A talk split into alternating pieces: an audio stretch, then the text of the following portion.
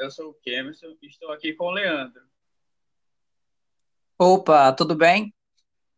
Hoje estamos aqui e vamos falar sobre os sensores, smartphones e aparelhos móveis, mais especificamente os microfones. Então, Leandro, você poderia nos falar um pouco sobre o microfone?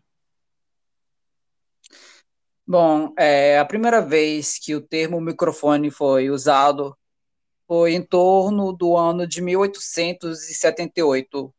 Esse termo foi usado primeiramente por David Hughes para um dispositivo que fazia parte do telefone de carbono. Os microfones possuem a finalidade de transformar ondas sonoras em sinais elétricos que serão é, dirigidos para amplificadores, gravadores ou algum outro tipo de equipamento.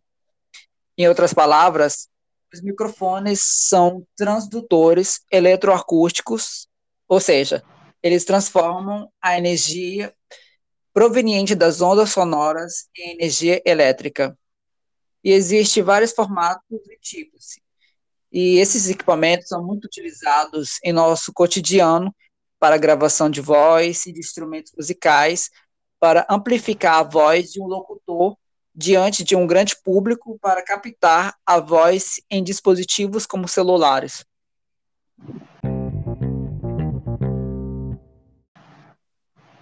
Bom, falando mais especificamente dos microfones, dos smartphones, eles são sensores de som um potenciômetro e um chip que juntos são capazes de medir a intensidade do som, dentre outras funcionalidades. A funcionalidade do microfone é converter o som em sinais elétricos, de forma que estes possam ser transmitidos para circuitos eletrônicos. O potenciômetro é um componente eletrônico que mede diferenças de potencial elétrico ou pode ainda ser usado para variar a resistência. Esse componente pode controlar também a amplificação ou atenuação do sinal elétrico. O chip é um componente que permite a interação entre o usuário e o smartphone. Os celulares contêm, com, contam com mais de um microfone para captar a voz. Esses dispositivos captam o som por meio de uma fita membrana, uma fina membrana chamada de diafragma, que vibra com incidência das ondas sonoras.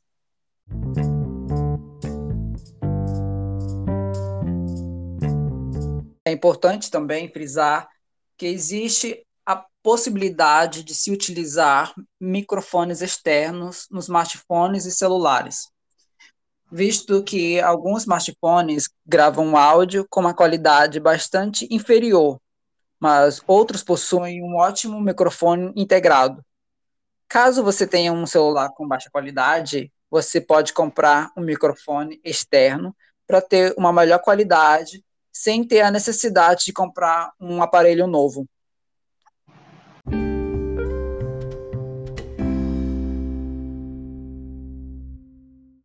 Um dos problemas encontrados em microfones é que a voz humana, assim como uma grande quantidade de som, possui um timbre muito característico. Os sons que ouvimos são produzidos pela sobreposição de um número muito grande de ondas de diferentes frequências.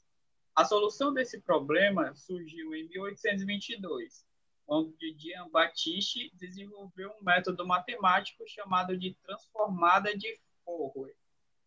Segundo algumas pesquisas, os microfones do, do, iPhone e do Galaxy, por exemplo, são alguns dos melhores disponíveis em smartphones. Sua captação é excelente e eles podem ser uma ótima alternativa de microfone para gravar vídeos, caso você não queira comprar um equipamento separado. E hoje, como muitas pessoas estão utilizando smartphones para fins profissionais, a escolha é, um, é muito importante.